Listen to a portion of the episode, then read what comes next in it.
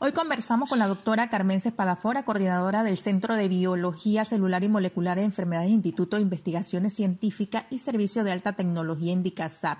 Doctora, el tema de la malaria es un tema, es un pues la, la malaria es un enemigo latente en el mundo y marca un antecedente histórico en Panamá. Pero ¿qué es, en qué consiste la malaria en realidad? Usted que viene estudiando eh, hace muchísimos años este tema. Gracias, Miriam. la malaria realmente es una enfermedad que ha estado con el ser humano prácticamente desde sus orígenes. Hay informes que hablan de, humanos infectados con malaria desde antes de los tiempos de los egipcios. Imagínate, entonces ha sido tan grande este flagelo para la humanidad que si se contabiliza a todos los humanos que han vivido sobre la Tierra, desde que comenzó el primer hombre a caminar, o el primer ser humano a caminar, la mitad de todos los humanos habrían muerto a manos de la malaria. Así de fuerte ha sido esta enfermedad que se ha ensañado con nosotros y aunque existen diferentes eh, primos hermanos del parásito que causa la malaria en el humano, y, que infectan a, animales, a pájaros, incluso a ratones, pero eh, la que infecta a los humanos mayoritariamente es el Plasmodium falciparum y el Plasmodium vivax. Esos son los, dos Plasmodium que nos, que nos conciernen o nos atañen aquí en Panamá, aunque hay otros tres, tres tipos de, Plasmodium que también eh, pueden invadir al humano. Entonces es una enfermedad muy eh, eh, esparcida por todo el mundo, siempre representa una amenaza para el humano. Y a pesar de que la estábamos controlando con los grandes esfuerzos que se hicieron a principios de este siglo, eh, en, las que, en los que grandes organismos, como la misma Organización Mundial de la Salud, o grandes ONGs y, fundaciones como la de Bill y Melinda Gates decidieron invertir millones y millones de dólares para atacar la malaria y se logró bajar muchísimo el número. Por ejemplo, cada año morían dos millones de personas, cada año. Eh, y, actualmente eh, hemos podido rebajar hasta el 2015, eh, rebajamos esa cifra a un poquito menos de medio millón, un poquito menos de medio millón. Sin embargo, del 2015-16 para, para adelante, no se ha logrado a progresar en nada. Es como si nos hubiéramos estancado en los números de nuestra lucha contra la malaria desde todos los frentes. Entonces siempre es un peligro para la humanidad esta malaria, y más ahora que en el último reporte de malaria de la Organización Mundial de la Salud, el año pasado, por primera vez desde el 2000, hemos subido nuevamente en los casos. De 405 mil más o menos, hemos subido a 440 y tantos mil en el 2020. Entonces, esto es alarmante. ¿Qué ha pasado con todas nuestras formas de atacar la malaria que de pronto han dejado de funcionar? El poquito eh, se ha vuelto más resistente a, las, a los insecticidas que se utilizan o el mismo parásito que ese mosquito eh, transmite se ha vuelto más resistente a los fármacos que se dan a las personas infectadas con malaria. No sabemos realmente, pero algo está fallando. Exacto. Eh, la malaria le declara la guerra a la ciencia nuevamente. Nuevamente. Hay muchos, ah, mucha preocupación porque se han visto eh, parásitos eh, resistentes a la, a la mayoría de los fármacos que actualmente se dan y está concentrada esa, esa, esa familia del, del parásito falciparum en el sudeste de Asia ahí es donde están los casos resistentes que ya eh, la última droga, pues la última frontera eh, capaz de todavía poder matar al parásito eh, es la artemisinina y, sus derivados. y sin embargo, allí en el sudeste de Asia hay áreas en las que los, el tratamiento ya no cura a una persona en tres o cinco días, ahora está tomando siete o nueve días curarlos y eso es señal de que el parásito se está haciendo más resistente. Se está tratando eh, cuidadosamente de atacar al vector, al mosquito que lo transmite, para que en cuanto se, se puede identificar una persona eh, infectada con, con malaria, sobre todo resistente a todos estos fármacos, eh, no se pueda, no pueda ser picada por mosquitos que lo puedan transmitir más allá se vaya expandiendo, porque si estos, si esta uh, cepa del, del, calcíparo que es resistente a muchísimas drogas o llegase a África donde hay menos recursos para atacarla, sería catastrófico realmente. Exacto. Doctora, para entender un poco cómo actúa este parásito en el organismo y cómo puedo yo identificar pues la malaria de otros, otras enfermedades transmisibles por mosquito, como es el caso de nosotros, el dengue, el, Zika. Eh, los, los ah, centros de salud eh, de nuestro país, por ejemplo, tienen los protocolos igual que en otros países para tratar de discernir si, si, lo que la persona tiene es malaria.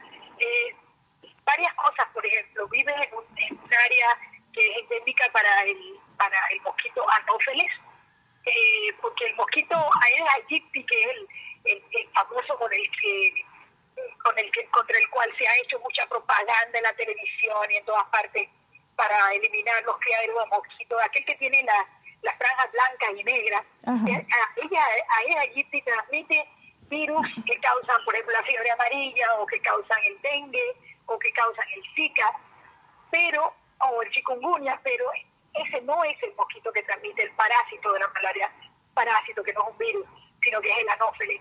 Y la otra es las fiebres que dan con la malaria, eh, son fiebres que suelen ir acompañadas con, con estertores, con, con eh, ¿cómo se llama?, con estremecimiento, la persona tiembla muchísimo cuando tiene las, las fiebres de malaria y van y vienen, no se quedan allí permanentemente. Esas son características que, que diferencian a la malaria, ¿no? también muchos dolores de cabeza, pero los dolores de cabeza son más comunes con las otras enfermedades. Exacto. El tratamiento de la malaria, doctora, el, el costo y la efectividad tomando en cuenta esta resistencia que usted nos dice eh, en estos momentos. Bueno, en diferentes regiones del mundo eh, hay cepas eh, resistentes a diferentes cosas. Por ejemplo, para Sudamérica, la cloroquina, que era un medicamento muy barato, ya no es ya no es eh, efectivo porque hay la resistencia contra la cloroquina está totalmente esparcida. Sin embargo, eh, en la parte oeste de Panamá, la que colinda hacia Costa Rica, y Centroamérica todavía la cloroquina parece ser efectiva en la mayoría de los casos. Eso, eso va cambiando eh, año por año. Entonces, dependiendo de si uno se encuentra con un enfermo que está en el Darién o algo, quizás la cloroquina no se le pueda dar, sino que haya que dar eh, otro medicamento o una combinación de medicamentos como sulfadoxina o pirimetamina o, combinarla con, otras cosas, ¿no? Eh, pero puede ser que para, como les dije, para Centroamérica todavía la cloroquina sirva. es diferente el esquema para cada población.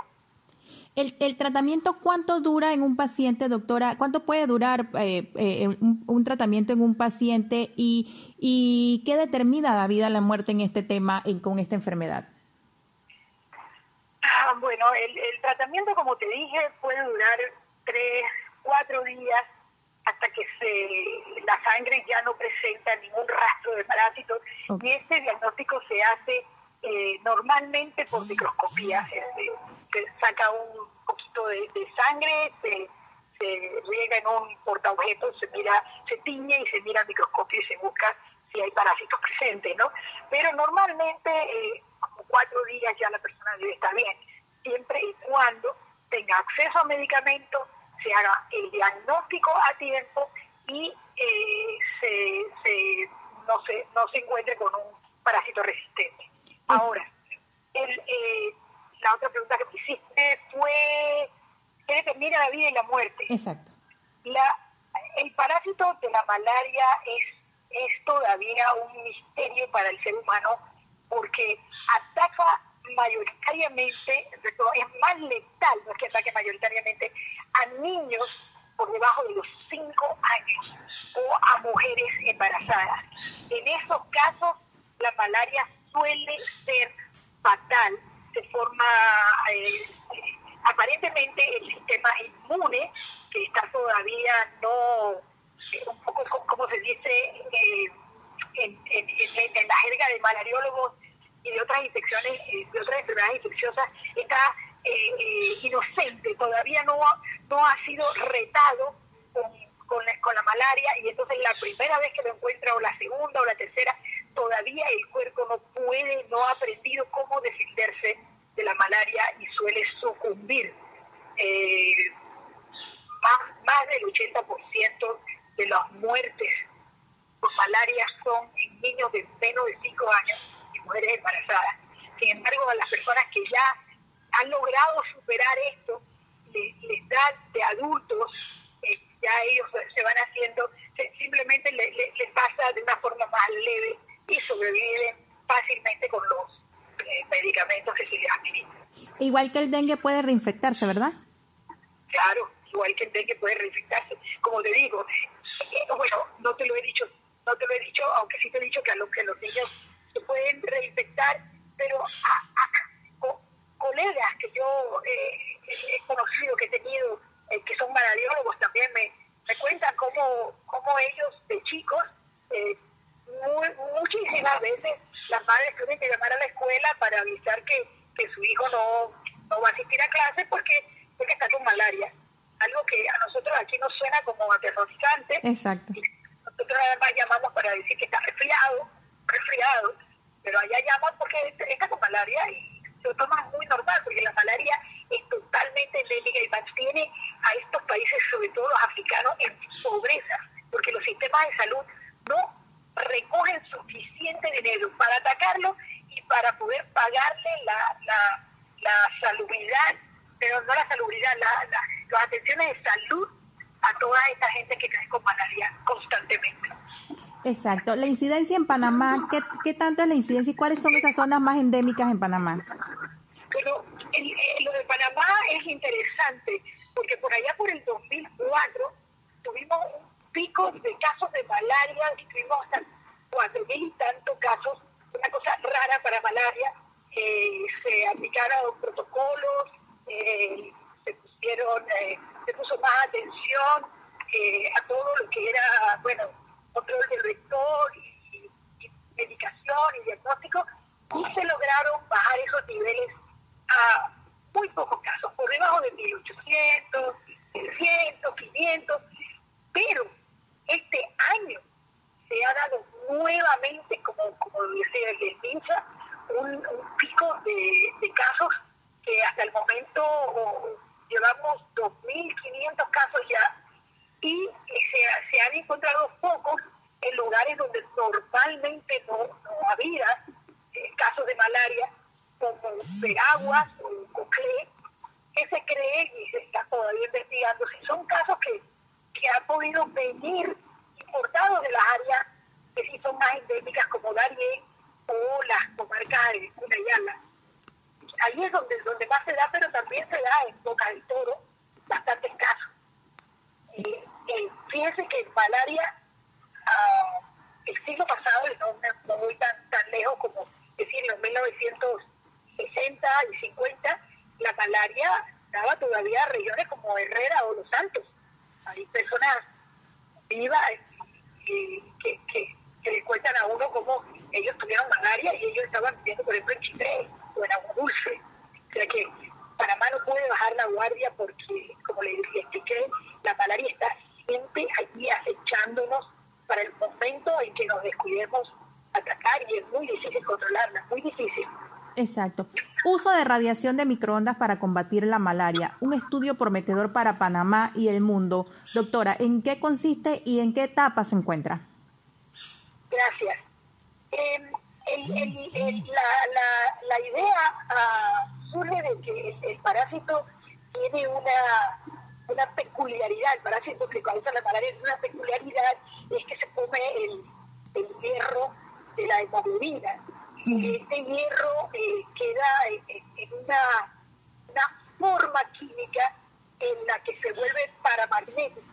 Eh, por, esa cualidad, eh, nosotros pensamos que el electromagnetismo podía ah, incidir en el parásito de alguna forma. Entonces, lo primero que hicimos fue probarlo eh, en el laboratorio con simplemente células de eritrocitos, o sea, sangre infectada de, sangre humana que infectábamos en el laboratorio con el parásito de la malaria y al que luego le irradiábamos un poco de, de microondas de bajo poder y nos dimos cuenta de que efectivamente lo mataba.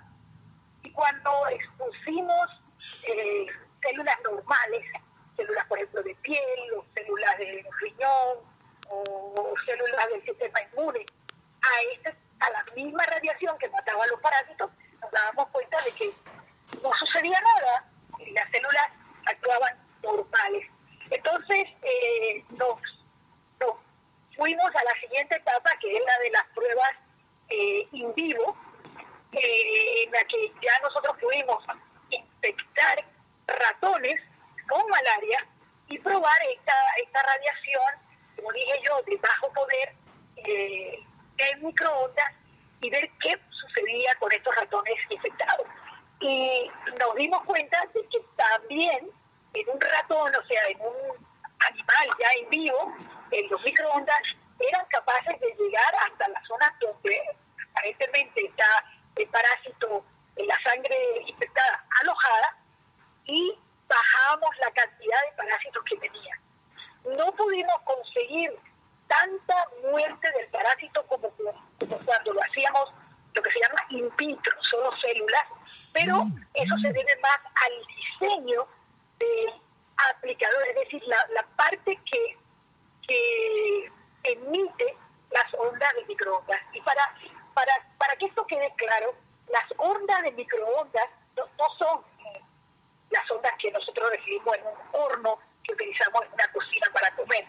Son tipo ondas eh, igual que las con las que yo le estoy hablando, con las que ustedes y yo nos estamos comunicando en este momento, que estamos siendo irradiados por las microondas de estos teléfonos, por los que estamos hablando, o por los que usan eh, los policías cuando nos, nos, tratan de, capturar eh, eh, yendo a una velocidad más, más avanzada de la que deberíamos en, la carretera. Eso usa microondas también.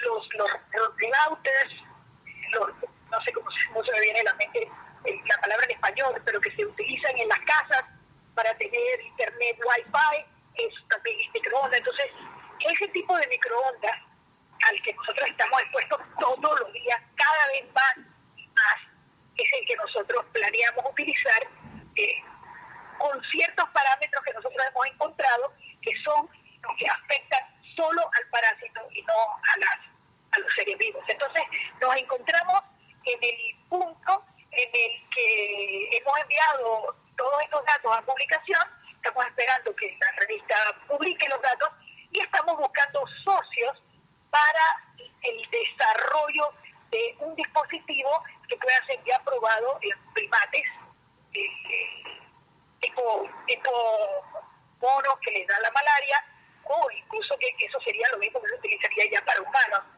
Estamos eh, con la idea, por ejemplo, de una de utilizar un dispositivo que sea transportable, que la persona se pueda llevar a su casa, igual que se lleva el teléfono, y que mientras lo tenga le esté surgiendo, surgiendo el efecto que debería. Esa es nuestra idea y en eso estamos en este momento. Eh, eh, ¿Desde cuándo empezó este estudio y, qué tiempo eh, podríamos tener o pensar en, aplicarlo en las personas? O este estudio comenzó en el 2011, realmente se titula en el 2011 y bueno, ya han pasado 10 años y depende de, cuánto nos cueste encontrar a los socios indicados, que pueden ser académicos o pueden ser, pueden ser industriales, para, para este desarrollo. Podría ser uh, unos dos o tres años más. Lo primero es desarrollar el dispositivo y después hacer las pruebas eh, preclínicas para empezar a pensar en una aplicación al humano, ¿no? Pero creo que lo más importante ya se hizo es la etapa de probarlo in vivo en animales y probar que, que esta irradiación, uno, no es tóxica, no causa daños al animal, y se hizo con estudios de histopatología que, en las que se, se, al animal luego se le hace autopsia y se examina el tejido para ver qué ha pasado con, con, ellos cuando se ha, irradiado con este tipo de microondas. Y todo la seguridad de la irradiación ya la probamos. Y también la pregunta que se hacía la gente, bueno, pero es que se va a cocinar a la, no, no se va a cocinar a nadie ni a ningún humano. Y la posibilidad también lo, lo que hemos probado es la posibilidad de que los microondas puedan traspasar piel, puedan traspasar ojos, puedan traspasar nervios y aún así no afecte al, al organismo y dos, logren bajar la parasitemia del animal. Esa era la parte más importante y, creo que ese pollo ya ha superado, podemos ya entonces pensar en la aplicación a seres humanos en un futuro. Exacto. Eh, eh, la gran ventaja de este tratamiento.